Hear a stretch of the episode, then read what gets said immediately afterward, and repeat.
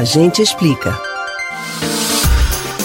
Infecções como viroses, distúrbios psicológicos, efeitos colaterais de alguns medicamentos e vício em drogas estão entre as principais causas da falta de apetite. Porém, a nossa ouvinte Roberta Silva, de Setúbal, zona sul do Recife, lembra de outro fator. Ela quer saber por que pessoas apaixonadas perdem a fome.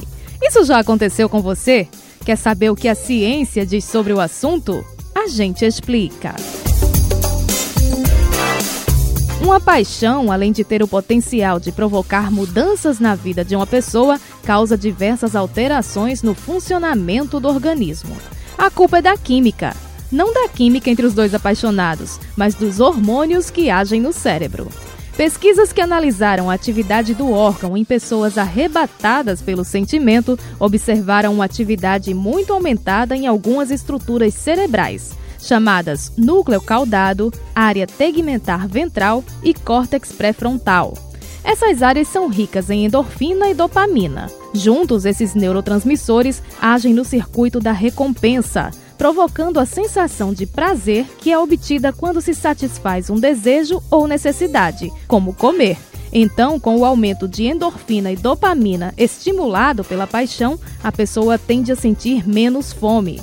A alta concentração de dopamina atua ainda para outros efeitos observados em quem se apaixona.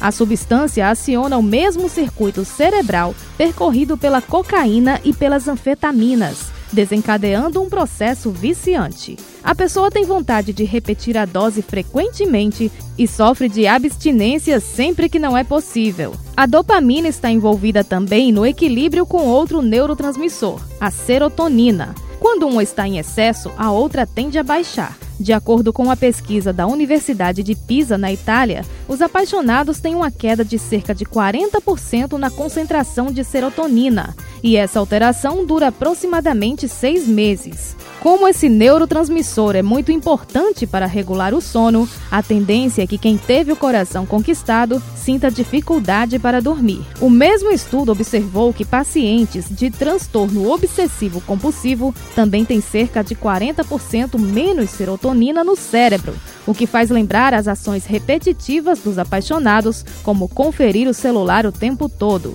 Mas, em geral, esses efeitos não são motivos para grandes preocupações, pelo menos do ponto de vista orgânico.